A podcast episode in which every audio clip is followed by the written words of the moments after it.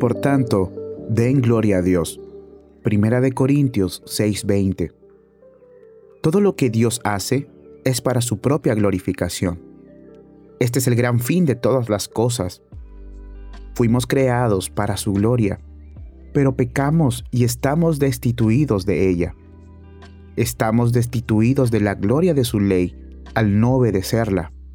No alcanzamos la gloria de su imagen al no asemejarnos a Él.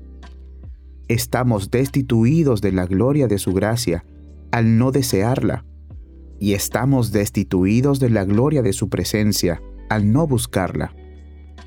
Pero Jesús murió por nosotros, pagó el precio de nuestro rescate, forjó una justicia perfecta y nos salvó con salvación eterna.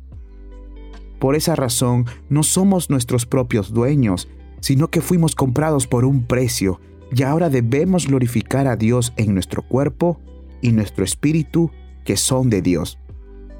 En consecuencia, glorificar a Dios es nuestra única responsabilidad en la vida.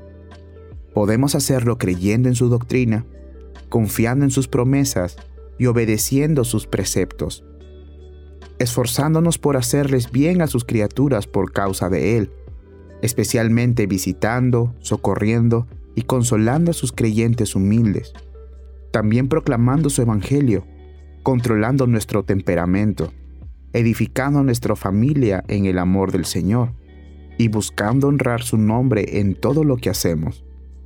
Glorificar a Dios es nuestro deber, nuestro culto racional, que ese sea nuestro placer y nuestro deleite.